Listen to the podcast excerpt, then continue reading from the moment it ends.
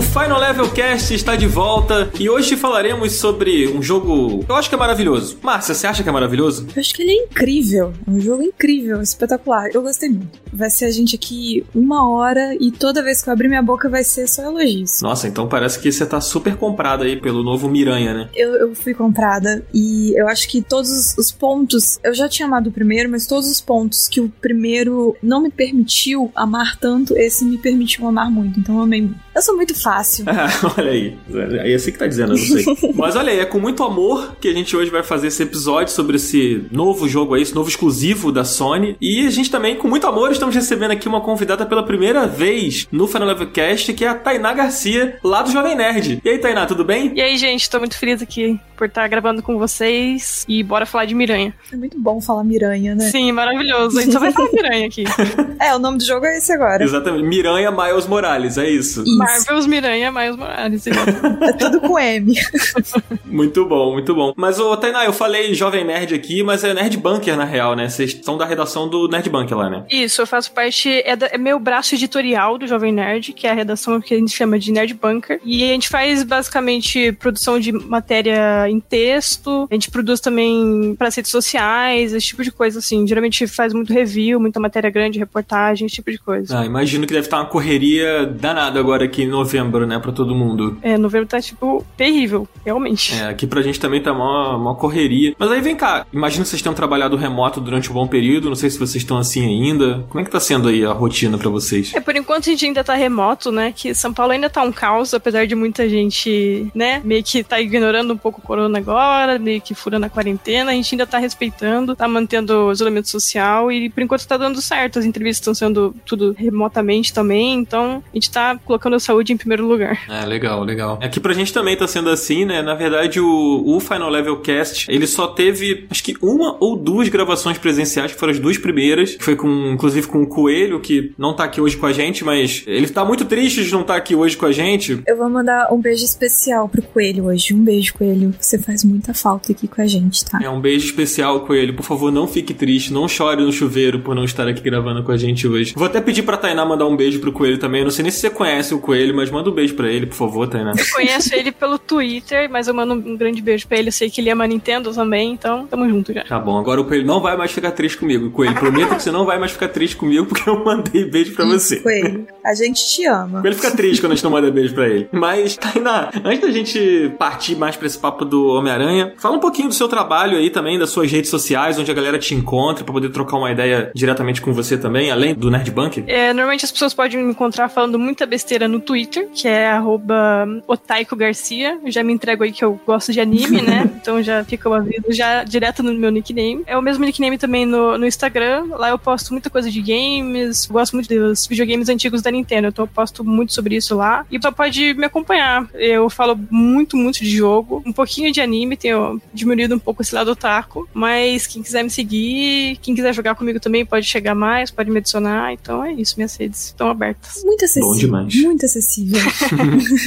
e a gente também é muito acessível, não apenas o nosso convidado. E você pode conversar com a gente, mandar uma mensagem diretamente pra gente, sugerir alguma coisa, isso lá no nosso incrível grupo do Telegram, onde todos nós estamos lá e, inclusive, a coisa que eu mais gosto que são as figurinhas da cara do coelho. Gosto demais disso. Sim, são maravilhosas as figurinhas. Não deixa de entrar, gente. O link tá sempre aqui na descrição do episódio. A gente tá sempre reforçando isso porque o grupo é bem legal mesmo lá. A gente troca uma ideia diretamente com vocês, ouvintes, sobre o conteúdo, sobre notícias, sobre as coisas que estão acontecendo no mundo dos joguinhos. Então não deixa de entrar lá e participar, porque o grupo tá bem legal e super ativo também. E agora, Tainá, é, não sei se você tá ligada nessa surpresa, se você, quer dizer, se você tiver ligada, não é uma surpresa, mas enfim, que é o minigame, cara, que é uma tradição que a gente faz aqui no nosso Final Level Cast. Eu sei que você falou que a Pri contou para você sobre o episódio aqui, que ela participou com a gente, então não sei se você já tava Sim. esperando, não sei como é que tá aí os ânimos. Sim, ela, ela me deixou avisada e ela falou, vai de boa que eu perdi e deu tudo certo, então... aqui até quem perde ganha. Eu tô tranquila. É, só quem não ganha aqui é o coelho,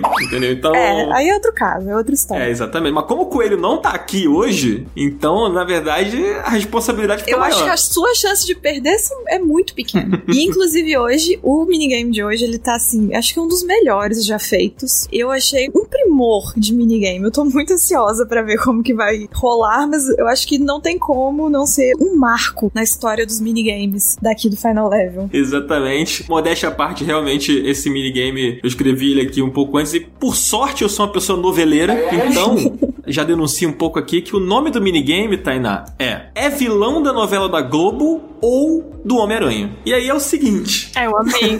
E aí é o seguinte, a gente vai te dar uma descrição, tá? De um personagem. E aí você vai ter que me dizer se eu tô falando de um vilão de uma novela da Globo ou de um vilão do Spider-Man ou do Miranha aí, nosso querido Miranha. É isso, não tem mistério. É, não tem mistério. Você vai ter que falar qualquer qual. Perfeito. E eu vou te contar que eu já li aqui, eu achei muito difícil. Eu não saberia, mas eu acredito no seu potencial. Ai, obrigado. Porque eu não acredito, mas tudo bem, vamos lá. Eu acredito no seu potencial. Eu acho que você vai tirar de letra isso aqui. é, e Tainá, a gente tem um plus aqui também para te dizer que é o seguinte: se você vencer esse minigame aqui hoje, desse da, dos vilões aí, né, da Globo do Homem-Aranha, você vai levar para casa um mimo especial da HyperX. Ó, é uma surpresa para você o que você vai ganhar, mas é um mimo irado da HyperX, que inclusive é responsável aqui por essas vozes aveludadas minha da Márcia. Exatamente. Maravilhoso.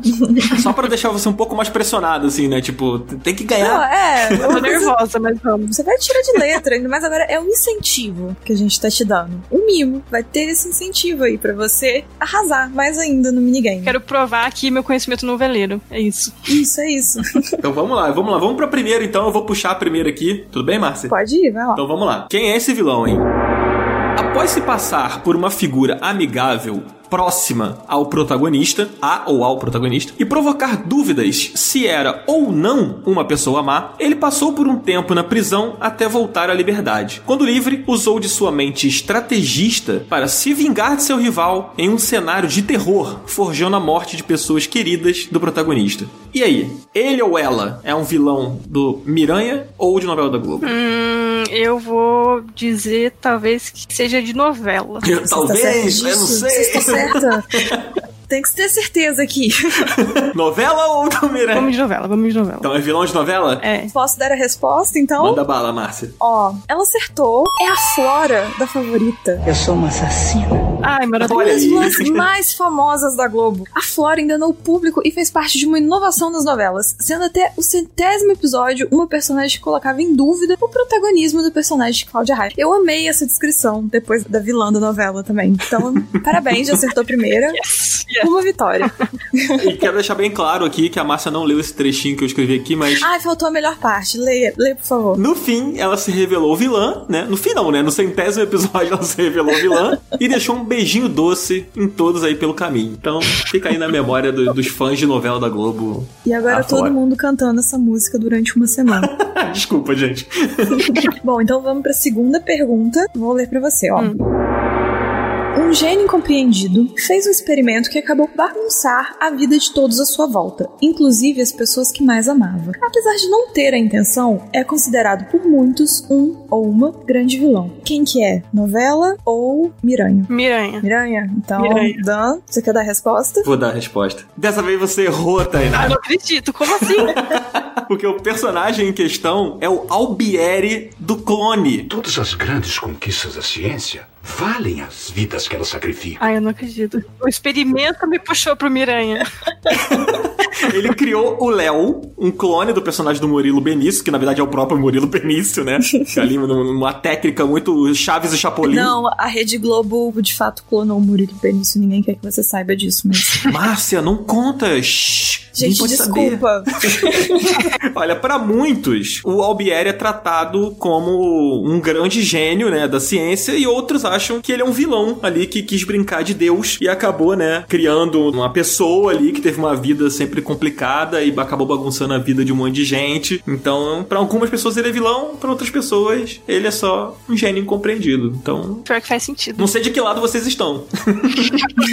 Eu acho que é um gênio. Tainá tá triste, eu né? muito Não, pior que faz mais sentido, cara. Agora que você falou, eu tô tipo muito. Não, realmente.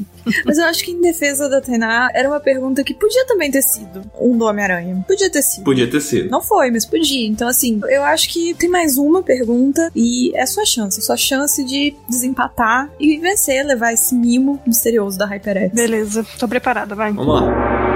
Considerado louco por muitos, mas também um dos vilões mais queridos dos fãs, esse personagem acabou causando a morte de muitos personagens, não necessariamente protagonistas. Inclusive de uma namorada do protagonista, quando ela caiu de um lugar bem alto. E aí, é vilão de novela ou é vilão do Miranha? Eu acho que agora é Miranha. É Miranha? Acho que sim. Não, depois da última pergunta eu não sei de mais nada, gente. Mas Vai lá, Márcia, dá a resposta aí. Então, ó, vou ler a resposta, hein? Poderia ser a Nazaré, mas dessa vez é o Duende Verde que matou a Gwen Stacy. Ou seja, a vitória. Boa, Gwen. A chuva da vitória recaindo sobre seus ombros agora. Sobe as palminhas aí pra Tainá. Por favor, editor. Essa aí poderia ser a Nazaré. Essa, quando eu escrevi, eu me senti cruel. Mas parabéns, Tainá. Caramba, você aí se mostrou uma conhecedora de novelas e do Miranha também. Parabéns. É, a, segu- a segunda ainda tô pensando nela.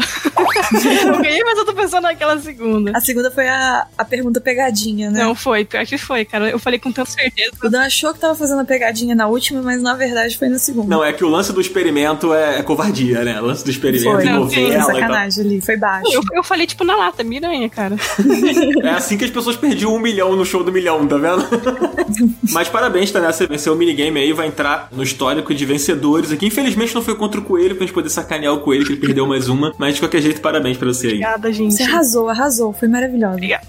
Bom, agora com a nossa vencedora já definida aqui, vamos partir pro papo sobre Miranha, Marvel's Miranha, Miles Morales. Miranha, Miles, é um trava-língua. A gente transformou um É trava-língua. MMM, né? MMM. MMM, São né? quatro. M's. Então bora lá, bora pro papo então, gente. Bora, bora, bora.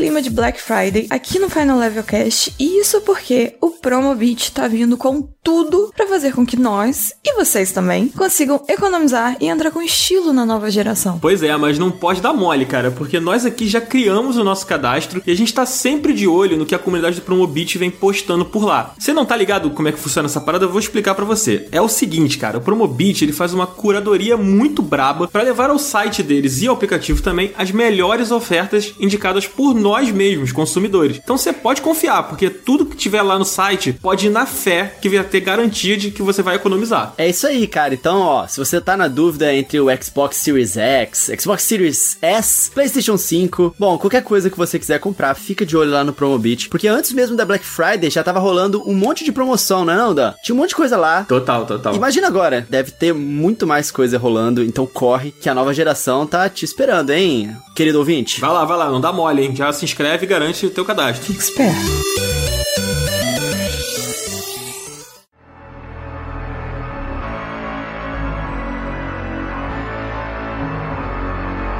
Mas agora vamos falar um pouco mais sobre o novo título aí do Homem-Aranha, né, exclusivo do PlayStation, exclusivo da Sony, vai estar tanto no PS4 quanto no PS5. Mas antes da gente entrar no jogo mesmo assim, vamos falar um pouquinho mais sobre o Homem-Aranha, né, que nesse jogo o Peter Parker cede o protagonismo para o Miles Morales, que é um personagem que já aparece, né, no primeiro jogo e que tá fazendo muito sucesso aí, né, na mídia, fez o, o filme, né, do Aranha Verso, ele já tá nas HQs, já tá se tornando um personagem consolidado e tal. Tainá, você, não sei se você acompanha também o universo do Homem-Aranha por fora dos jogos, mas você acha que essa escolha do Miles como protagonista nesse jogo é uma influência direta aí dessas outras mídias? Ou a história do jogo tinha que ir pra isso? O que, que você acha? Eu acho que, assim, entre os fãs de quadrinhos, o Miles já é um personagem muito amado, né? E eles viram uma oportunidade de fazer um jogo focado nele pela primeira vez. Então, o pessoal, sim, ficou num hype. Eu, inclusive, né? Porque eu gosto muito do personagem também, eu gosto muito do filme. E eu acho que eles realmente, tipo, puxaram o gancho, puxaram o personagem. E eu acho ainda que eles vão fazer o próximo Miranha, né? O Miranha 2 com o Peter, com o Miles junto. Eu acho que vai ter os dois. Então, eu acho que eles já estão preparando o terreno pra colocar esse universo com os dois personagens no videogame. Ah, seria ótimo, né? Ou você poder escolher com qual que você vai a história toda, ou ficar intercalando. Eu achei incrível. Eu sinto que tem uma influência bem forte aí do filme, né? Da animação, que é da Sony também. A história da animação não é igual à do jogo, né? São histórias separadas, assim. O Miles é bem diferente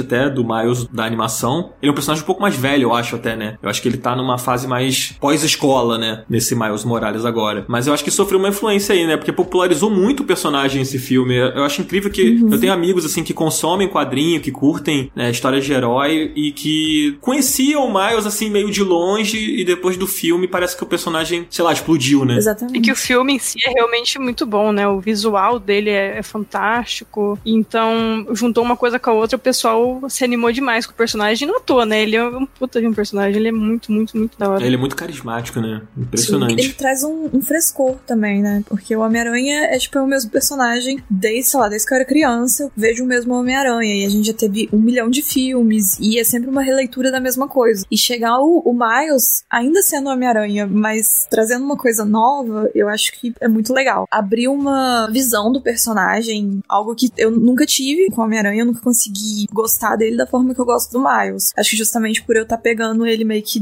desde o início e, enfim, eu acho que eu tô tendo com ele uma relação que talvez uma galera mais velha que eu, não sei, teve com Spider-Man, quando ele começou a surgir. E eu tô tendo isso com o Miles agora, justamente por isso. Então, eu particularmente gosto muito dele, eu gosto do frescor dele, dessa coisa que a gente não viu antes, mas já meio que viu também. Então, eu gosto bastante dele. Eu concordo. O que eu mais gosto dele é que eu acho os poderes dele muito mais legais. Eu gosto muito dos poderes dele. E eles colocaram uma forma no jogo que, tipo, é muito gostoso jogar com ele. Tanto que, tipo, eu nem lembrava de jogar com o Peter quando tava jogando com ele, sabe? Uhum. Tanto que eu gostei dele. Eu acho que isso é um efeito que o Miles Morales consegue causar e que é, é muito interessante porque quando tentam fazer isso com outros heróis, né, ao longo do tempo, de colocar um outro personagem assumindo o manto daquele herói que é tão querido, normalmente o personagem não vinga tanto quanto aquele que todo mundo já conhece, que todo mundo já ama, porque o, o Peter, né, o Homem-Aranha, o clássico, ele é muito amado, é um dos personagens mais queridos do mundo, né? Assim, pô, é uma tarefa ingrata, né? Você ter que assumir o papel de Homem-Aranha, substituindo o Peter Parker, e ele conseguiu, né? Ele conseguiu se descolar do Peter, assim, a ponto de ser protagonista até do jogo agora. Uhum. É, mas vamos falar um pouquinho sobre a história do Miles Morales agora no jogo, né? Desse jogo em específico, Spider-Man. Tainá, você pode dar uma introdução, assim, pra galera que tá escutando agora, que quer saber um pouquinho mais sobre o jogo tá também? Tá vamos tentar não entrar em spoilers, assim, né? Acho que até pra galera. Um resuminho. É, eu vou fazer um resumo do que, é, do que eu vejo que é a história. É. Eles tiveram a oportunidade de fazer uma história de origem, né, pra ele, porque a gente viu ele sem poderes, né? No primeiro Homem-Aranha, a gente teve algumas partes até jogáveis com ele só no stealth, uma coisinha bem mais lightzinha, né? A gente vê ele ganhar os poderes no primeiro jogo. Eu acho que eles viram a oportunidade de introduzir meio que uma história de origem mesmo, como a gente vê no MCU e tudo mais. Eles viram essa oportunidade de ter uma história de origem e aproveitando, né, o hype do filme, o hype pelo personagem, eles decidiram explorar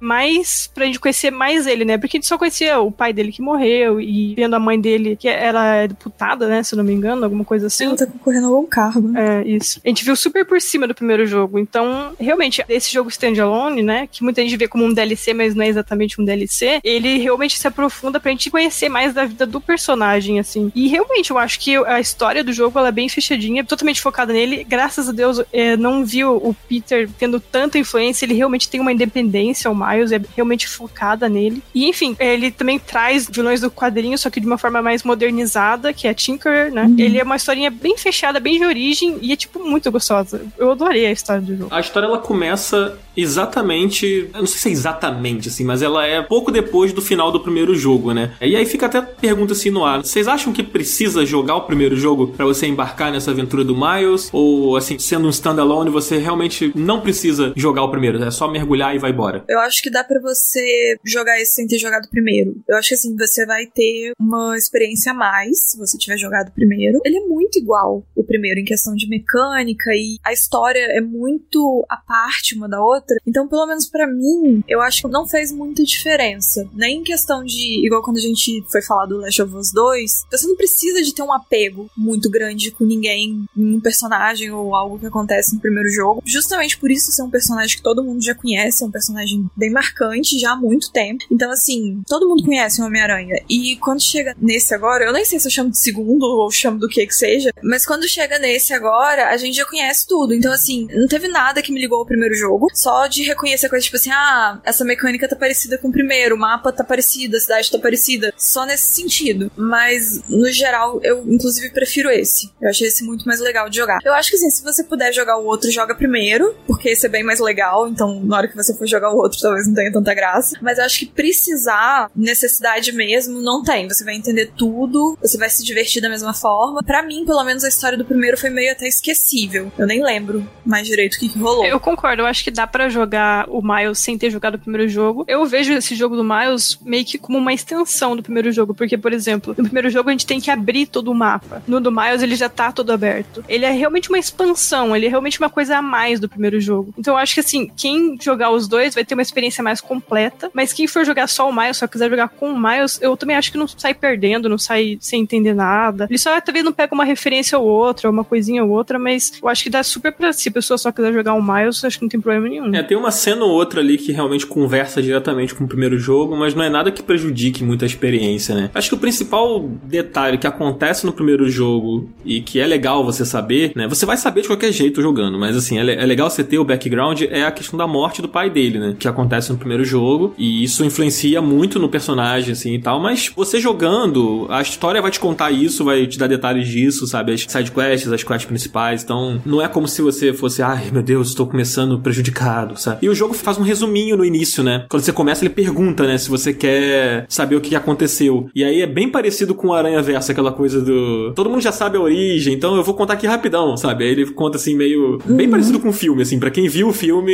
eu achei parecido, pelo menos. É, já tem a cara nova do Peter, né? Já nesse recap que eles fazem. Infelizmente. É, isso é uma coisa que eu achei engraçado, porque quando eu vi a notícia, e sem ter noção nenhuma de como seria o jogo, eu achei interessante terem mudado a cara dele, sei lá, porque o primeiro era muito esquisito para mim. Acho que me atrapalhou muito jogar o primeiro, a cara do Peter, que era muito esquisita. Era muito válida a estranheza. E aí, na hora que eu vi o novo, falei, ah, esse tá mais plausível, parece um ser humano. Só que na hora que eu comecei a jogar e ele apareceu, é muito estranho, porque você fala assim, quem é essa pessoa? Eu não conheço esse personagem. Nem parecia que eu tinha jogado o primeiro. Eu acho que o pior é, tipo, quem é essa criança? Porque o Também, Peter, é. ele tá parecendo que ele é mais novo do que o Miles, sabe? Quando aparece pela primeira vez, assim, os dois juntos, eu fiquei tipo, gente, quem, quem é esse nene sentado ali vestido de miranha? É, eu achei, assim, eu gostei, quando eu vi, eu gostei de olhar e falar, ah, esse tá muito bom. Mas na hora que você vê ali na prática, eu achei meio nada a ver ter trocado. Mas eu, eu entendo, provavelmente, o motivo por ter feito isso. Deve ter sido pra ele ficar mais parecido com o Tom Holland, porque realmente tá bem parecido. Você bate o olho assim, lembra. E esse jogo eu achei que ele tá muito com cara mesmo. O primeiro já tinha um pouco isso de cara de filme da Marvel, mas esse tá mais ainda. Então acho que eles quiseram deixar essa identificação maior. A gente falou muito sobre esse lance do rosto do Peter e tal, assim, a galera que tá escutando a gente aqui com certeza já escutou muita coisa sobre isso, mas vou ser bem breve. O que eu acho é que esse personagem novo, né, porque ele é quase um personagem novo, a cara dele não combina muito com a idade, Uhum. com o que é o Peter no primeiro jogo, sabe? Nesse jogo, pra quem não jogou o primeiro, você não vai fazer a menor diferença, sabe? Mas quem já jogou o antigo, assim, você vê que ele tem outra fisionomia, sabe? Ele, não sei, acho que ele não combina muito com aquele Peter meio sofrido ali, com problemas de adulto, sabe? Não sei. É, ele tem um, um visual muito jovial, assim, tipo, é a cara da pessoa que nunca passou por problema na vida. Nunca pagou um boleto, sabe? É uma cara de baby mesmo. Quando eu vi, eu também dei uma, uma boa estranha. É, ele é É, muito pois legal. é. Mas aí, gente, a gente já começou a falar meio que sobre o visual, né? Vocês acham que o jogo tá mais bonito do que o primeiro? Eu fiquei com a sensação de que ele tá muito parecido. Não houve um refinamento tão grande assim nos cenários e tal, até no rosto dos personagens. Eu senti alguns efeitos de luz e tal. Tá ainda se jogou no PS5, né? Isso. Você sentiu uma diferença, assim, um salto muito grande? Eu achei bem parecido com o primeiro jogo. Eu só senti uma boa diferença na iluminação. Eu acredito que seja por conta do Ray Tracing, que eles estão colocando agora suporte no console. Mas Aham. me remeteu muito a Manhattan do primeiro jogo mesmo. Só agora tá temático de Natal, com neve e tudo mais. Mas é, para mim o visual tá bem parecido com o do primeiro. Eu também achei. Eu não vi assim muita diferença, sabe? Pra mim a única coisa que mudou foi a história e o personagem. Tirando disso, o resto pra mim tá tudo igual. Uma coisa que eu achei muito legal em relação a visual foi a fotografia do jogo, que no primeiro eu não lembro muito de ter reparado nisso, então eu acredito que não tenha dessa forma, que é uso de, de cor de uma forma mais, mais bonita, assim, tipo, quando você entra na base do pessoal do underground ou qualquer coisa relacionada a eles, que é tudo uma iluminação roxa e o cenário é muito roxo, e quando é da outra empresa é tudo vermelho, e aí tem alguns momentos que a cor na casa do Miles, às vezes, tá mais presente em alguns momentos. Então isso eu achei bem bonito. Mas eu senti um pouco de falta nesse, acho que talvez por tá em época de Natal e tá nevando, tá tudo coberto de neve, eu senti um pouco de falta do céu e da iluminação de dia e tal que tinha no primeiro, que eu lembro que às vezes eu parava assim, e ao invés de ir por teia, eu ia andando na rua mesmo, porque a luz estava muito bonita. E nesse não tinha tanto. Ainda tem o céu bonito e tal, mas onde você tá mesmo, nos prédios e tal, é tudo muito branco. Eu senti muito isso. Acho que talvez seja por conta da estação do ano, né? Do é, inverno. eu acho que era por causa do, da neve. Uma coisa que eu achei estranha, assim, é, eu nunca fui a Nova York no Natal. Então eu só conheço Nova York por causa de Natal, por causa dos filmes. Eu nunca fui a Nova York nunca, na verdade. eu não no Natal, mas nas outras épocas do ano eu estou sempre lá. Eu sempre faço compras lá, mas não, não, não é o caso, tá, gente? Mas assim, eu, eu senti falta de decoração de Natal, assim, eu gosto tanto, estão bonitos, estão legal. Tem uma decoração, tem algumas partes que estão assim, tipo, eu adorei o fato do jogo se passar no Natal, e aí eu já gosto de chamar esse jogo de um jogo de Natal, assim como a gente fala dos filmes, mas eu senti falta de mais decoração de Natal. Não sei se você sentiu isso, não sei se vocês se importam com isso, na verdade, mas eu senti. É, eu não senti que ele tinha um clima de Natal. Algumas vezes eu vi alguma coisinha assim, mas muito morto. Eu não senti que parecia ser Natal, não. Era mais em cutscene, mostrou ele na casa dele com a árvore, com um presente. É. Eu lembro que uma hora eu parei pra tirar uma foto, uma selfie dele. E daí, tipo, atrás tinha um banner só escrito Merry Christmas, mas um banner super xoxo, um, um vermelho super pálido. Eu fiquei tipo, pô, podia ter É. dado uma melhorada na- no enfeite, né? Colocado umas luzinhas, uma árvore bonitona. Mas realmente, eu achei que, tipo, em Manhattan, assim, no geral, dava pra ter colocado umas decorações melhores. né? É, ainda mais é, com essa coisa da luz, né, do ray tracing e tal, poderiam ter caprichado pelo menos nos pisca-pisca, pelo amor de Deus, gente. Não precisa economizar a luz no jogo virtual, não. É, não tem uma 25 de março em Nova York, não? Pô, pelo amor de Sim, Deus. meu. E sobre isso que a Márcia falou sobre estar colorido, o que eu gostei muito é quando o Miles usa os poderes Venom dele, sai um raiozinho com um amarelo bem forte. E eu gostei muito o contraste disso na luta. Então deixa a luta bem mais bonita do que como é lutar com o Peter no primeiro jogo, sabe? Quando ele fica invisível também, ele fica um aspecto, um azul bem clarinho. Então todo o visual de combate eu, eu curti muito. Achei que casou muito com o personagem, muito com o jogo. E realmente ele tem uma paleta de cores bem mais ampla do que o primeiro jogo. E ele é bem mais agradável, eu acho. Eu concordo. E isso entra muito também na coisa da identidade visual do Miles, né? Tipo, que ela é bem diferente, ela é bem única. As finalizações dele são diferentes. A gente tava falando antes de gravar, eu acho, sobre a skin do gato, né? Que até saiu um trailer mostrando que ele tem um gatinho na mochila e tal. E aí o gatinho também faz parte da finalização, né? Quando você tá usando a skin. Não, mas não, não dá falsa esperança pras pessoas. Não deixa elas caírem no que eu e acho que todo mundo aqui caiu. Sim. Porque essa roupa você só vai conseguir no final do jogo, tá? Não, É, não isso vai é jogar. horrível. Não vai jogar achando que você. Ah, o Miles tem um gato. Não tem. Não é assim que funciona. Eu tô me sentindo enganada, mas tudo bem. É, eu, como, como um amante dos gatinhos, eu achei o quê? Tipo, assim que eu começar o jogo, eu vou poder ver gatinhos bonitinhos. Exato. Não é bem assim. A primeira coisa que eu fiz foi abrir a lista de skins lá, porque eu sou um fanático por skins. E aí eu fui ver, beleza, o que que eu tenho que fazer pra habilitar a maldita da roupa do gato? Aí eu fui ver que é só no final do jogo. Eu achei um absurdo porque foi um momento muito triste, muito triste na minha vida, que eu achei que o Miles ia adotar um gato. E aí ia treinar o gato, o gato ia ser o gato dele, eles seriam super parceiros, amigos, mas não é bem assim que acontece. É só no final do jogo. Eu não quero falar disso. Vamos falar de coisa boa? A roupa do Aranha Verso. Isso sim é uma coisa boa. É verdade, a roupa do Aranha Versa é muito. Ela é habilitável no jogo, né? Se eu não me engano, acho que quem comprou na pré-venda vai receber a skin logo no início. Não tem uma parada dessa? Tomara, galera. Não sei. Eu acho que eu li alguma parada disso, talvez esteja me confundindo, mas de qualquer jeito, se você não recebe na pré-venda, se você não fez a pré-venda, caso receba, não sei, tem como habilitar no jogo, então depois de um tempo você vai conseguir habilitar a roupa e ela é exatamente aquilo que apareceu nos trailers, né? Não sei se quem tá ouvindo a gente é, acompanhou isso, mas a roupa ela é exatamente igual a do filme, do Aranha Verso, e ela tem aqueles efeitos, né? Com aquelas onomatopeias, né? Aquele pou, aquele, sei lá, pou, não sei quais são as outras. Eu não consegui ativar isso, isso eu não vi. Porque pelo que eu entendi, eu achei que isso seria uma coisa padrão já da roupa, né? Vim com aquele efeitinho do frame caindo e Aham. aqueles balãozinhos de, de soco e tal. Mas pelo menos o do frame é um, um adicional, assim, é uma coisa que você equipa na roupa. E aí fica com aquele efeito. Então esse dos balãozinhos deve ser isso também, porque o meu não tinha. É isso também, você tem que equipar também. É, então eu, eu joguei sem isso. Sem a coisa. Ah, não, vou ter que jogar de novo. Agora vai ter a roupa do gato, pelo menos aí, ó. é, tá bom. Esse detalhe da roupa, né, tá rodando rodando a, a 8 FPS é muito incrível, é uma coisa muito diferente, eu achei. A skin é tipo, sério, ela é melhor do jogo, eu também usei ela uhum. bastante. E visualmente, ela não combina com aquele universo, mas ela é tão divertida de ser usada, sabe? Eu, eu não sei explicar. Mas se a pessoa tem a chance de usar essa roupa, tem que usar. Sim. Nossa, é, é parte essencial do jogo. Você também achou, porque eu tive a sensação quando eu peguei e mudei, que o jogo ficou com uma cara completamente diferente. Tipo assim, nada mudou. O gráfico tá igual, os prédios estão iguais, tá tudo igual, só que esse detalhezinho da roupa com o efeitinho do filme, para mim, deixou o jogo muito diferente. Eu não sei explicar como. Sim, exato. É que nem eu falei, ele não combina com aquele visual, mas ele, de alguma forma, ele deixa aquilo mais legal, mais interessante. Sim, eu não é. sei explicar também, é muito legal. É, eu gostei de usar a roupa para ficar passeando pelo cenário, indo atrás dos itens e tal. Aí eu ficava alternando, assim, né? A roupa não, o efeito, na verdade. Eu botava ele quando eu tava, tipo, explorando o mapa. Mas na hora das lutas eu, eu tirava ele, porque eu fiquei com medo de eu. Eu já sou meio ruim. E aí eu fiquei com medo disso me atrapalhar, sabe? Tipo, não sei se faz muita diferença na hora dos combates, na verdade, porque eu não usei na hora dos ah, combates. Eu estava disposta a morrer por isso.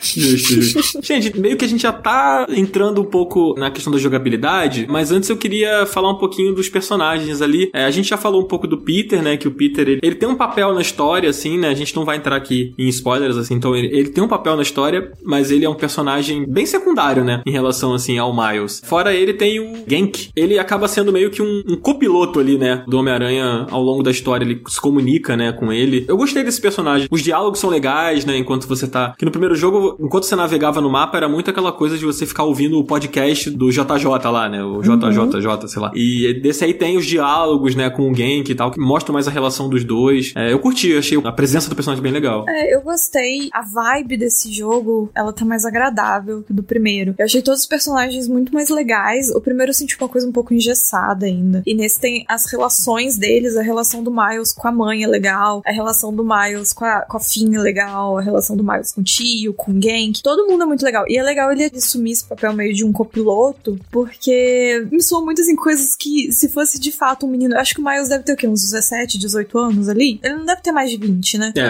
acho que não. Mas eu fico imaginando que se fosse um menino jovem, assim, super seria aquilo ali mesmo. Tipo, os dois amigos super empolgados, e aí ele vai e faz um, um aplicativo para ajudar a cidade, não sei o que lá. Então, assim, eu achei muito legal isso dessa forma. É, a dinâmica deles, por exemplo, com um caderno para pensar em uniforme, é uma pegada bem de menino mesmo, bem de moleque, uhum. que eles estão animados com aquela ideia dele se tornar um herói, e a gente vê ele ganhando a identidade dele, se tornando de fato um herói, não tendo tanta dependência do Peter. A gente vê tudo isso aos pouquinhos e no relacionamento dele entre os personagens. Acho que é isso que faz a gente gostar tanto de todo mundo. Alguém que acho que ele até não aparece tanto, mas a gente acaba pegando essa simpatia pelo personagem por isso, porque ele tem essa importância para a construção do Miles. Então eu acho que é bem estruturados, eles são bem apresentados no jogo também. Uhum. Isso é bem legal. E assim, já entrando um pouco na questão da jogabilidade, assim, tipo, a Tainá meio que já falou sobre o Venom, né, que é aquele poder, é, Venom não o, personagem, o poder que o Miles tem, né, é o poder Venom, né, que é o poder dele usar a eletricidade, isso foi bastante explorado nos trailers, então para quem tá aí ansioso para jogar, para quem tá acompanhando, provavelmente já viu. Fora isso, Tainá, o que você sentiu, assim, de grande diferença na jogabilidade entre o Miles e o Peter? Fora isso não, isso também, mas assim, o que, que você achou, assim? É que assim, eu sou uma pessoa que se tem combate, tem stealth, eu vou no stealth. Eu prefiro mil vezes ir no stealth e evitar todo tipo de combate. Uhum. Primeiro que eu acho mais interessante, eu acho que é mais estratégico, tipo, me desafia, sabe? Eu gosto muito disso em jogo. É curioso, porque assim, se o jogo me força a ir no stealth, aí eu sou horrível, eu sou muito ruim. Eu, eu gosto uhum. de deliberadamente escolher o stealth. Ter opção. exato, exato. Você tem que ser livre, o é. jogo tem que te deixar livre. E o jogo justamente faz isso. E ele, justamente pela invisibilidade dele, é muito gostoso o stealth no jogo. Você tem muitas opções e nunca fica repetitivo quando você tenta fazer, sabe? Quando eu tentava fazer stealth no primeiro jogo, ele era bem repetitivo. Eu sempre tinha que ficar no lugar alto para ninguém ver e esperar a galera virar de costas, pipipi, papapó. Mas nesse, você pode ficar invisível, você pode ir pelo próprio chão. E às vezes eu até pegava o stealth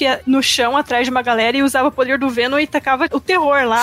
acabava com o stealth, mas era algo, tipo, diferente, sabe? Era algo assim que sempre renovava a vontade de testar coisas novas no combate. Isso que você falou da invisibilidade, eu acho que é um fator que muda muito a gameplay, né? Principalmente se você comparar com o primeiro jogo. Porque a invisibilidade, além dela trazer um elemento a mais, assim, pro personagem, ela tem realmente esse negócio de que, sei lá, às vezes é uma situação que tem muitos inimigos e você, sei lá, acabou a sua munição para você chamar a atenção deles. Você começa a achar que o confronto vai ser inevitável. Mas aí você pode chegar, pegar um cara ali no ataque, apertando o triângulo, né? Que é aquela opção que você desce, bate no cara para finalizar ele, mas aí você seria visto pelos inimigos. Aí você ativa a invisibilidade e os caras, tipo, começam a te procurar, ficam meio nervosos, né? Ué, cadê ele? Não sei o quê. E aí você pode voltar pro alto, repensar sua, seu próximo passo, né? Porque a invisibilidade ela abre essa, essa opção para você. Você pode continuar no stealth se graças à invisibilidade, né? Eu achei isso muito legal. Eu gostei muito porque eu lembrava que no primeiro eu sinto que ele meio que forçava a gente a ir no stealth. Eu ficava meio, ai, não quero, não sou boa, não sei o quê. E aí nesse, quando começou essa coisa de novo do stealth, eu fiquei, aí eu dei uma, ai, que saco. Só que chegou no final, eu ficava doida. Eu entrava na sala já olhando para cima, assim, se tinha um lugar para me empoleirar, pra eu ir matando todo mundo só no stealth. E tem esse golpe finalizador que eu gostava muito no outro, de usar aquele que você pega, joga teia e deixa a galera pendurada com a teia. Uhum. Porque o outro era muito difícil, eles sempre te viam quando você chegava né, dando um hit. A galera te via, não tinha como. Assim, tinha como, mas era meio ruim. Mas nesse, com o negócio da invisibilidade, aí eu toquei o terror. Aí eu fui muito descarada. Porque, tipo, eu vi o boneco lá e às vezes ele tava até assim, perigo, que tipo, tava três em volta. Aí eu ia invisível e pá, e voltava. Então, assim, eu falei, é isso, eu sou ótima.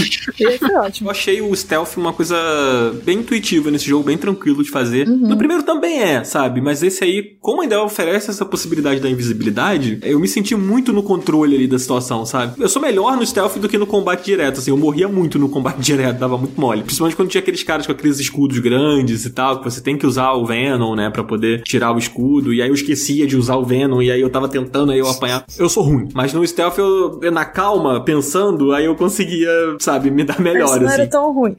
É. Mas uma coisa que eu gostei muito, não sei se vocês sentiram isso também. Assim, para mim, eu vou me poupar de falar isso toda vez, porque eu sinto que tudo que eu gostei do primeiro, o segundo, ele deixou melhor. Então, no outro eu já sentia isso que era muito legal, você se sente muito incrível sendo o Homem-Aranha. E nesse você se sente mais incrível ainda. Os golpes, os movimentos, as finalizações é uma coisa que eu ficava pensando, nossa, é assim que deve ser se sentir com 13 anos jogando esse jogo. Eu me senti incrível, eu queria botar a roupa do Homem-Aranha e, sei lá, fazer poses toda vez que eu fazia umas finalizações. Eu acho que isso é algo muito legal que o jogo faz, é te fazer sentir poderoso, igual o Miles, assim, e com essa animação de ser uma coisa nova, igual o Miles deve se sentir quando ele faz essas coisas. Eu acho que a gente tem talvez uma facilidade maior em se identificar mais com o Miles porque ele tá aprendendo a ser um herói. Uhum. A gente pega esse lado carismático dele, né, dele tem que acreditar nele mesmo e ele vai aprendendo a fazer isso aos poucos, a gente vai acompanhando ele. Então, a gente se sente meio que na pele dele mesmo, né? Uhum. A gente vê ele pensando no traje e tudo mais, querendo ser mais independente e tudo mais, e a gente acompanha nele nesse projeto todo. Eu, pelo menos, me senti muito mais próxima dele do que do Peter. Me identifiquei muito mais com ele. E eu realmente, eu queria um traje preto igual do Miles, realmente para fazer pose. Gente, eu juro que eu fiquei pensando, tipo assim, né, a gente tem tá plena pandemia, eu não vou ter muita utilidade, mas assim que isso tudo acabar, que eu tiver uma oportunidade de botar uma fantasia, eu quero aquela roupinha do Miles com a bermudona e o casaco por cima. Eu quero muito vestir assim. Vai, vai acontecer, vai acontecer. E, e assim pra CCXP, né, de, de É, eu vou, pode ter certeza, gente, ó, próxima CCXP estarei lá sim. A não ser que surja um personagem mais legal e mais fácil de fazer, mas até o momento tá essa ideia. Ó, prometeu no Final Level Cast tem que cumprir, hein? A galera vai cobrar, hein? A galera vai cobrar, Marta. Tá, eu vou, eu vou fazer, vai rolar. Você pode dizer que você foi, pega uma foto aleatória de alguém de Homem-Aranha e fala que era você, né? Ah, não tirei a máscara. Pronto, tá, tá resolvido, gente. Acho que a gente falou bastante sobre a gameplay, né? Vamos falar um pouquinho sobre as batalhas contra os chefes, né? Não tem tantos chefes no jogo, né? Não tem tantas batalhas, assim, de chefe. Até porque o jogo ele é bem mais curto do que o primeiro, né? Se você seguir, assim, a campanha principal. Mas eu, eu gostei das batalhas com o chefe. Eu gostei que explora bastante os poderes do Miles, né? Mas eu senti falta de ter mais desses combates, assim. Ficou dosado, mas eu não sei se é porque o jogo acaba sendo um pouco mais curto. E eu tava tão animado, tão empolgado com o jogo que quando eu fui vendo que tava mais perto do fim, eu fiquei meio, ah, não, já vai acabar. Poxa vida, eu queria ver mais vilões, sabe? Eu não sei se vocês sentiram a mesma coisa. Você achou isso também, Tainá? Ou você achou que tá bem dosado? Esse jogo tem um defeito, que é muito grande esse defeito. É que ele não é um jogo completo, ele é um standalone, por isso ele é muito menor que o primeiro. E eu também tive essa sensação, é bem mais curto. Eu acho que talvez, sei lá, se você pegar e jogar direto, talvez seja umas 9, 10 horas da campanha. Então, eu tive essa sensação também. A maior parte dos combates geralmente são hordas, né, de inimigos. Mas uma coisa que eu gostei dessas hordas é que, assim, que nem você comentou, tem um personagem com um escudo e a gente precisa usar um poder do Venom mais específico. E algumas vezes eu esquecia como usava o poder, e eu ficava assim, ah, não quero usar, mas o jogo força, vai usar sim, porque é assim que tem que fazer, você não consegue fazer de outra forma. Não é do jeito que você quer, não. Exato. Nossa, tem uma habilidade que é aquela de jogar os caras pro alto, que eu acho que se eu usei uma vez no jogo, foi muito. Eu sempre esquecia. Eu achei os caras da Rock são muito mais difíceis que o Underground. Nossa, quando era eles, cara, eu, tipo, já queria ir no stealth, já não queria muito combate, já queria é só matar os caras rapidinho. Eu não sei se foi só a sensação deles, pelo tipo, né, que eles têm tipo uma armadura. Aí eu não sei se era sensação que era ruim de bater neles. Parecia que o golpe não atingia. Porque você bate, bate e, tipo, tá um bonecão duro, assim. e os outros não, eles eram, tipo, pessoa com roupa. Eu achava mais legal também. Fora que os do Underground, as armas são mais legais. Eles são mais legais, a galera do Underground. Até pra bater, é mais legal. É, eu acho que até vale a gente contextualizar um pouquinho também pra galera, né? Quem são esses inimigos que estão nesse jogo, né? Quem são os adversários que estão presentes ali. Novamente, sem a gente entrar em muitos spoilers, né, da história. Mas assim, basicamente são dois grupos, né, que estão ali, vamos dizer, assumindo esse protagonismo ali de, de, vilões, né? Nossa, isso ficou péssimo, mas enfim, acho que vocês entenderam. É, mas é isso. É. A gente tem dois vilões brigando entre si nesse jogo. É basicamente isso. E o Homem-Aranha ali no meio dos dois. Exatamente. E aí é o Underground, né, que é o grupo dos rebeldes, né, da cidade ali, os caras que acabam agindo por conta própria e acabam se tornando vilões. E do outro lado é. Como é que é o nome do, do outro grupo? É Raycon. Tá aí na salva gente. A Roxxon? Roxxon. É o Isso. É. Que é o grupo do David Brasil, né? O vilão lá que. Se vocês estão jogando aí, vocês estão ouvindo a gente, estão jogando o jogo e não associaram esse personagem. Como é que é o nome do cara louro mesmo? Gente, ninguém lembra o nome de Eu sou nada. péssimo com o nome, gente. Eu sou horrível. É, eu não lembro. Agora é David Brasil eternamente. É, então, o vilão lá, gente, o cara mal lá, o É Aninho. David Brasil o nome Você dele. sabe David Brasil? Então, olha aí uma foto do David Brasil no Google, agora eu vou estragar o jogo pra você. Porque você não vai mais conseguir. Não, pra mim, eu acho que você está melhorando o jogo de todo mundo. É. Maravilhoso. Experiência David Brasil. brasileira sempre melhora as coisas. Sim, Ah, com vezes. certeza. Esse é o lado bom de ser brasileiro, né? Tem muito lado ruim, mas esse aí é o lado bom.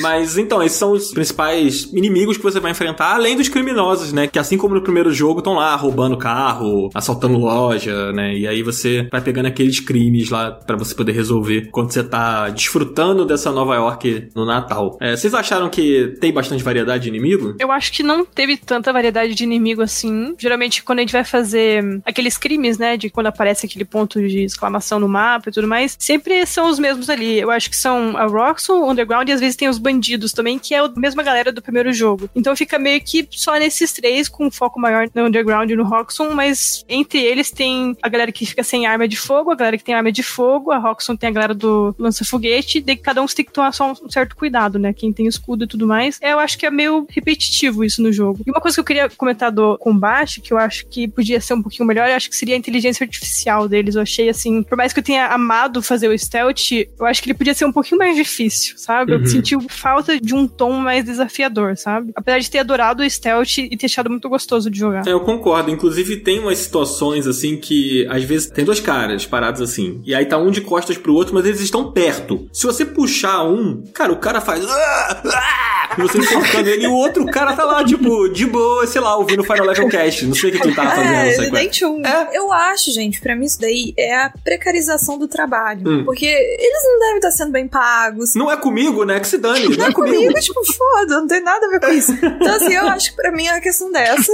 Mas realmente isso é uma coisa que eu acho muito engraçado. Porque tá o cara do lado, na hora que você pega, mas quando você pega com teia e coloca né, eles no teto, assim, os caras fazem uma barulhada, você mete um soco na cara. Tipo assim, é um negócio que vai fazer um barulho danado. E o cara embaixo, tipo, de boa ali, olhando pro teto. Você enfia a cara do maluco no, no pedaço de ferro, tipo, pá! E não faz barulho né? nenhum, é, todo mundo, ah, gente, normal, tá silêncio aqui hoje, né? Aí o cara tá lá embaixo, tipo assim, ah, não assinaram minha carteira de trabalho, então não tô nem aí. Tá lá, tipo assim. É, eu sou frila. Então é isso aí, gente. Se você é frila e tá aí trabalhando, aí, ó, tá aí uma coisa que você pode fazer no Você seu vai se trabalho. identificar, você vai entender.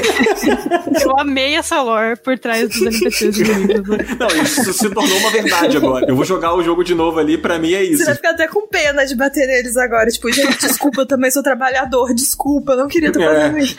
Eu sou MEI, eu sou MEI, eu não tenho nada a ver com Eu isso. também sou A gente falou um pouco dos inimigos, né, que a gente encontra no mapa e tal. E a gente vai falar de exploração aqui, não exploração do trabalho, tá, gente? Exploração do trabalho nós somos totalmente contra Essa a aqui. gente já falou um pouco, vamos pra É. exploração. Exatamente. Inclusive, descobrimos que esses vilões aí talvez não sejam tão vilões assim.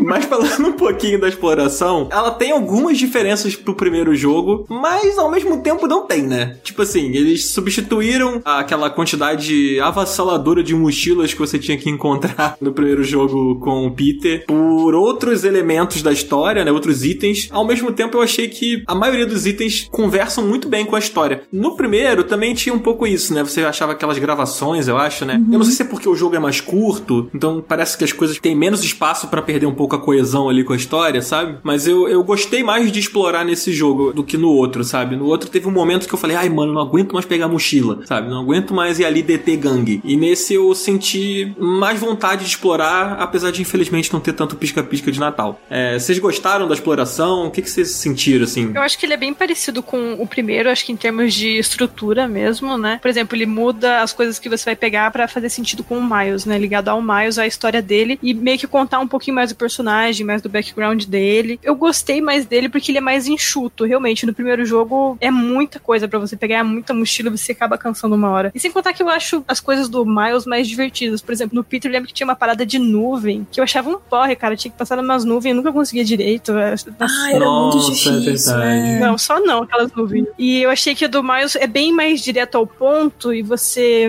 pega um item lá, dele já fala alguma coisa do Miles, sabe? Ele já, tipo, aciona um diálogozinho contando mais sobre ele. E aquilo aproxima você mais do personagem. Eu gostei de explorar e não ter que abrir o mapa de novo, por exemplo. Eu gostei que já tava tudo aberto, já tava tudo ali. Eu já conhecia aquele universo, eu só tava ali de novo. Tive essa impressão assim. E tava ali de novo com um personagem que eu gostava mais ainda. Uhum. Então, para mim, a exploração foi muito melhor, foi muito mais agradável e não, não me cansou, sabe? Não foi cansativa. Eu sempre tive muito essa sensação no outro, porque eu peguei, eu tive uma, uma mentalidade ainda de virada de geração, porque quando a gente tava lá no PS3 e o 360, os mapas eram muito menores e tinha muito menos coisa para pegar. Quando a gente virou a geração, o negócio, tipo assim, triplicou de tamanho. E aí a galera enfiou colecionável que você perdia muito tempo pegando colecionável. E na minha cabeça, isso não tinha acontecido. Então eu sempre caía no conto do colecionável.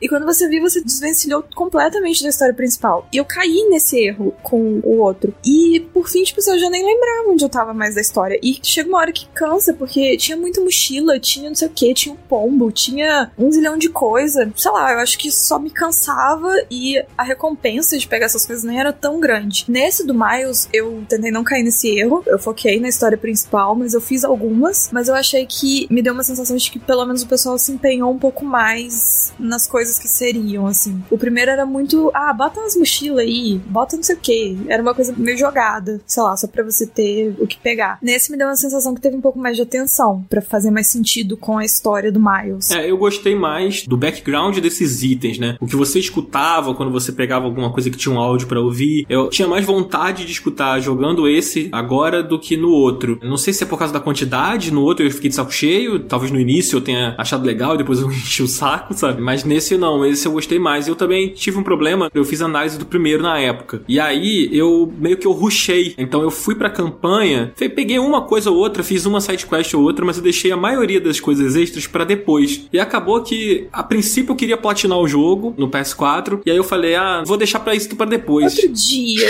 Cara, quando eu terminei a história, eu voltei para platinar, me deu uma preguiça. Assim, eu comecei a pegar as mochilas e tal, aí eu, meu Deus, não acaba. Tem mais coisa aqui, agora tem esses grupos aqui para fazer, não sei o quê. Aí teve uma hora que eu fiquei: "Ai, deixa para lá", sabe? Quem quem liga pra platina? Aí eu deixei. e eu nunca platinei, eu sempre falava para mim mesmo que eu ia voltar a platinar e eu nunca platinei, sabe? Por causa disso. E até hoje tá lá, PlayStation te esperando. Não, tá desinstalado o jogo já, nem vou instalar de novo, sabe? Tipo, e tá lá, sabe? Nesse não, nesse eu, eu, estou mais empenhado, assim, em voltar a jogar e fazer as coisas, sabe? Inclusive, eu terminei o jogo, né? Porque eu fiz o review do Xbox em paralelo ao que eu tava jogando Homem-Aranha. Então, tipo, eu tive que equilibrar muito meu tempo. Quando eu jogava o Homem-Aranha, eu falava, mano, eu vou ter que jogar a história, porque senão não vai dar tempo se eu ficar fazendo side quest. E aí eu fiz uma side quest depois que eu zerei, que é aquela, é tipo uma cápsula do tempo, sabe? Dividida em partes. Eu não sei se a Márcia fez essa. Eu não fiz quase nenhuma, eu quis ir só na história principal. Eu, pelo menos, eu aconselho fazer isso, porque eu acho que eu aproveitei muito mais, mas eu fiz algumas. Assim, as primeiras, quando aparecia, uhum. eu fiz uma ou outra, eu fiz mais de uma, mas não foquei nisso, não. É, essa da cápsula do tempo eu achei, assim, sensacional. Ela acho que ela é a missão mais legal do jogo, pra mim, assim. Hum, interessante. Não sei se a Tainá fez essa. Fiz, é meio que contrário que a Márcia fez. O que eu fiz foi assim: conforme você vai fazendo uma missão de história, ele abre um tipo de coletável. Aí eu pegava todos os coletáveis e daí continuava a história. Nossa senhora. pois é, eu tava realmente empenhada. É porque eu tô, tava fazendo o review do PlayStation 5 em paralelo a jogar o Homem-Aranha. Hum. E como eu tava jogando o Homem-Aranha no PlayStation 5, casou de eu ver os recursos do controle, por exemplo, do sistema e tudo mais com o jogo. Então eu, tipo, realmente mergulhei de cabeça no jogo. E eu peguei peguei literalmente tudo, tudo que tinha para fazer, tudo eu fiz. E eu não senti um, um, cansaço, sabe? E eu acho que a diferença do jogo do Miles pro primeiro jogo é justamente a quantidade. É mais dosado, sabe? Ele é, tipo, muito melhor dosado. A da cápsula do tempo, ele é muito bem pensado e é, tipo, se não me engano, são umas 15 ou 16 caixas. É pouca caixa, sabe? Então, você pega, você ganha mais lore, você se sente mais próximo do personagem, você entende melhor não só o Miles, mas a Finn também, né? A gente vê muito mais dela é. pegando essas coisas. O que eu mais gostei foi depois que você zera, ele abre um novo tipo de coletável. Eu não vou falar aqui pra não dar spoiler, mas, cara, eu quase chorei quando eu peguei esses últimos coletáveis, porque ele é muito emocionante pra história do Miles, ainda mais se ele jogou o primeiro jogo, você viu o que aconteceu. Ele dá um desfecho muito bonito pro jogo, sabe? Um desfecho temporário, digamos assim, pro Miles, pelo que a gente viu dessa história de origem dele. É, Márcia, hum. quando acabar essa gravação, volte no, no seu PS4 e jogue essa missão. Tá bom, farei, tá bom, farei. Vocês estão me fazendo contra os meus princípios, mas eu vou. Ai, gente, eu sofri muito com essa coisa de colecionar, gerou um trauma dentro de mim, que eu, hoje em dia, quando eu pego o jogo, e o jogo do Homem-Aranha em específico, acho que é o jogo mais sendo bombardeado de colecionáveis que tem. Aí você anda um minutinho, ah, e aí abre o mapa, e tem aquela animação do mapa, e em alguns pontos da cidade tem não sei o que lá. Aí tá. Aí você vai de novo, em alguns pontos da cidade, não sei o que. E aí quando você vê, tem tipo assim, 30 coisas diferentes. E eu fico, meu Deus. Mas então, eu queria perguntar uma coisa pra Tainá aqui em específico, principalmente porque ela jogou, né, no PlayStation 5 hum. e ele é um jogo que vai estar disponível, né, no lançamento do PS5. Então, muita gente aí que tá pegando o PS5, né, talvez esteja escolhendo aí o Homem-Aranha como esse jogo para ponto de partida, né, para você poder jogar já no seu console de nova geração. E a questão é, você jogando esse Spider-Man no Spider-Man, esse Miranha no PS5. Miranha, falando o nome errado, jogo. É, não, me desculpe, gente. Você sente que ele tem um quê de next gen ou ele é muito mais um jogo do PS4 mesmo, estando otimizado pro PS5? Olha, eu acho que quem for pegar no PS4 não vai perder nada do jogo. Eu acho que é basicamente o mesmo jogo. Eu acho que a única diferença, talvez, não sei como foi no PS4, mas as telas de carregamento quase é inexistente no PlayStation 5. É fazer uma viagem rápida do metrô, por exemplo, é menos de um segundo. Nossa. Acho que tem uma tela preta super rapidinha e só vai. Por isso que eu peguei tanto coletável, porque eu só fazia viagem rápida, pegava rapidinho e vazava. Ah, aí é mole, aí é mole, pô. Privilegiada. Ah, e do menu pro jogo demora tipo dois segundos. É um negócio assim absurdo. Tá realmente muito, muito rápido. Quando eu jogava no PS4, eu ficava tipo, ah, vou entrar no jogo aqui, vou deixar entrando no jogo aqui vou ficar no Twitter. Daí eu ficava um pouquinho no Twitter, daí, ah, beleza, agora entrou no jogo. Mas, tipo, no PlayStation 5 é muito, muito rápido. É questão de segundo mesmo. E isso dentro do jogo também. Uma coisa que eu acho que vai diferenciar é o DualSense, né? O controle, porque ele tem aqueles gatilhos adaptáveis, ele treme, ele tem sensor de movimento, ele faz alguns barulhos e não são muitas coisas que ele faz no Spider-Man, mas eu falei Spider-Man, gente, desculpa esse erro grotesco ah, não. no Miranha. Tem soar uma campainha, uma campainha alta e chata toda vez que alguém errar o nome do jogo. É, a Tainá tá perdoada só porque é convidada, mas vai. É, ela, ela pode. Não cometerei de novo, não cometerei de novo. mas é, é, no Miranha eu não senti assim que tem muita influência sobre o gameplay. Ele só, por exemplo, quando você vai jogar uma teia para se balançar entre os prédios, o gatilho ele tem uma certa resistência, ele tá um pouco durinho, sabe? Você tem que dar uma apertada a mais, entendeu? Porque ele tá fazendo força para puxar a teia. Uhum. Ou quando você vai acionar o poder do Venom, a parte traseira do DualSense, ele dá uma tremida, o controle faz uns barulhinhos tentando imitar um, um raiozinho, sabe? Hum, legal. São esses detalhezinhos que meio que dá uma imersão maior, só que eu achei que eles não são tão presentes. Inclusive, eu achava que eles podiam ser mais presentes ainda, em termos de combate e de possibilidade mesmo que o controle dá. Mas eu acho que, assim, em termos de jogo, eu acho que quem for pegar no PS4 vai ter exatamente a mesma experiência de quem estiver jogando no PlayStation 5. É, muito legal. Então, eu acho que realmente para quem for jogar no PS5 vai ter esse complemento aí, né, a mais na experiência. Eu tô curioso até para testar ele no PS5 quando eu tiver com o meu PS5 aqui.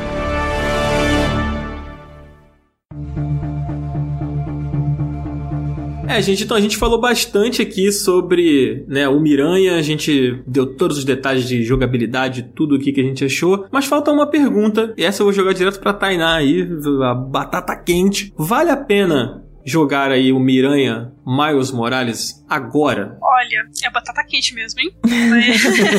eu amei o jogo, eu gostei muito mais dele do que do primeiro jogo, né? Mas ele tá sendo vendido com preço cheio no momento e ele realmente é muito mais curto do que um jogo AAA que normalmente é vendido por preço cheio. Eu diria, se você for se endividar pra pegar esse jogo, dá uma esperada, porque ele realmente é um jogo menor, ele é um jogo bem mais enxuto Apesar de a gente ter gostado bastante disso, eu gostei dele ser mais enxuto e tudo mais, eu acho que o preço dele podia ser realmente no standalone, já que ele é um standalone, geralmente jogos desse tipo são mais baratos. Não sei se é talvez por troca de geração, ou sei lá. Ah, certamente, né? É... Deu uma valorizada, é, né? pode ser. Mas eu diria que assim, pra esperar mesmo. Mas assim, eu acho que o jogo ele não deixa a desejar. Mas eu diria pelo preço. Só no Volte meio faz promoção, dá pra esperar um pouquinho. Eu diria que ele vale super a pena. Quem é fã do Miranha tem que jogar. Eu acho que assim vai adorar. Mas dá uma olhada no preço, dá uma esperada. Talvez espera até mais perto do Natal para jogar, né? Um jogo de Natal, jogar no Natal. Então. Maravilhoso. Mas eu não sou muito fã do preço. Eu acho que podia ser menor por ter visto outros standalones que também veio por preço menor. Né? Gostei desse conceito de fã do preço. eu normalmente não sou fã do preço das coisas. Fandom de preço. É, o fandom de preço.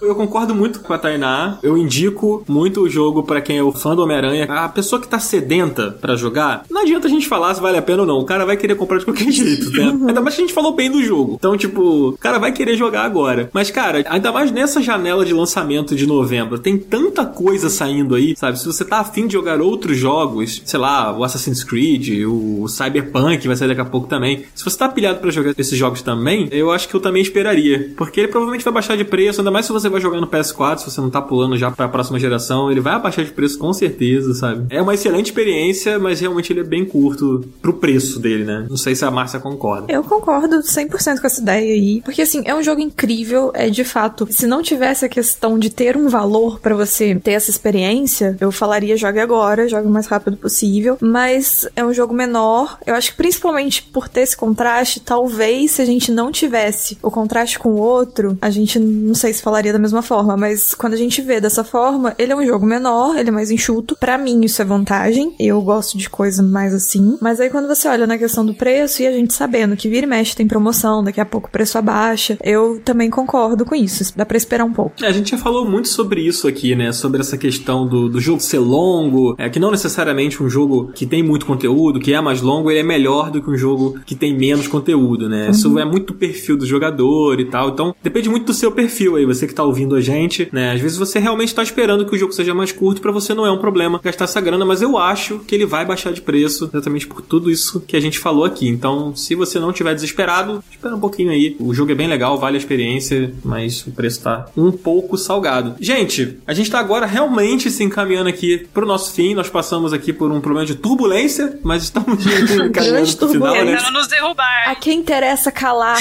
o Final Level Cast sobre Miranha? Jamais. O Discord aqui caiu, derrubou a gente, mas a gente voltou aqui firme e forte pra essa reta final aqui do episódio e o Zabuzeta vai fazer a mágica dele aí. Vocês nem vão perceber que tem problema, só porque eu tô falando aqui, eu, eu, eu gosto de entregar, né? Eu sou, eu sou...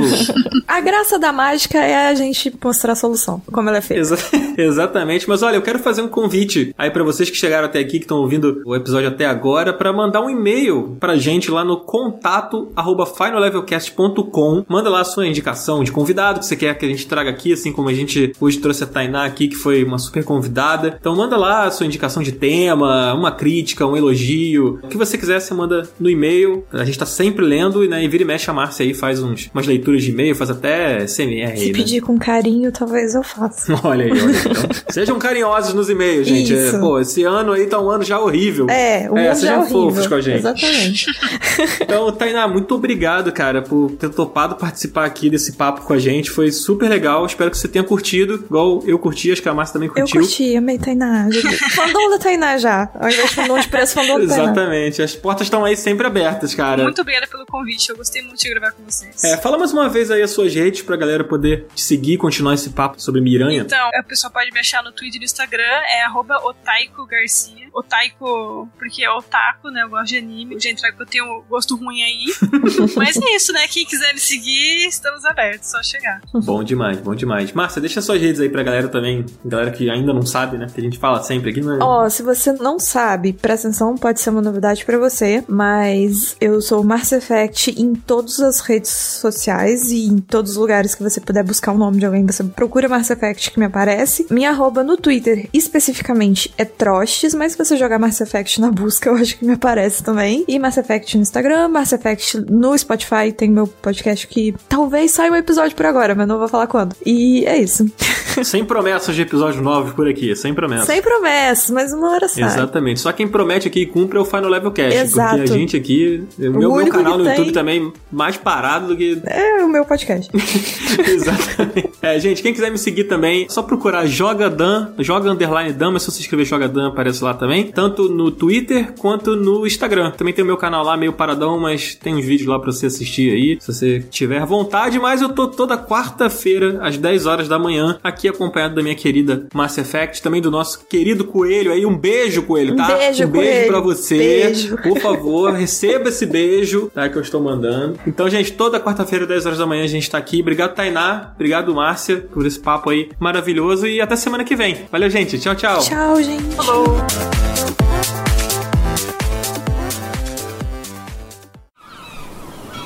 Este podcast foi editado pela Maremoto.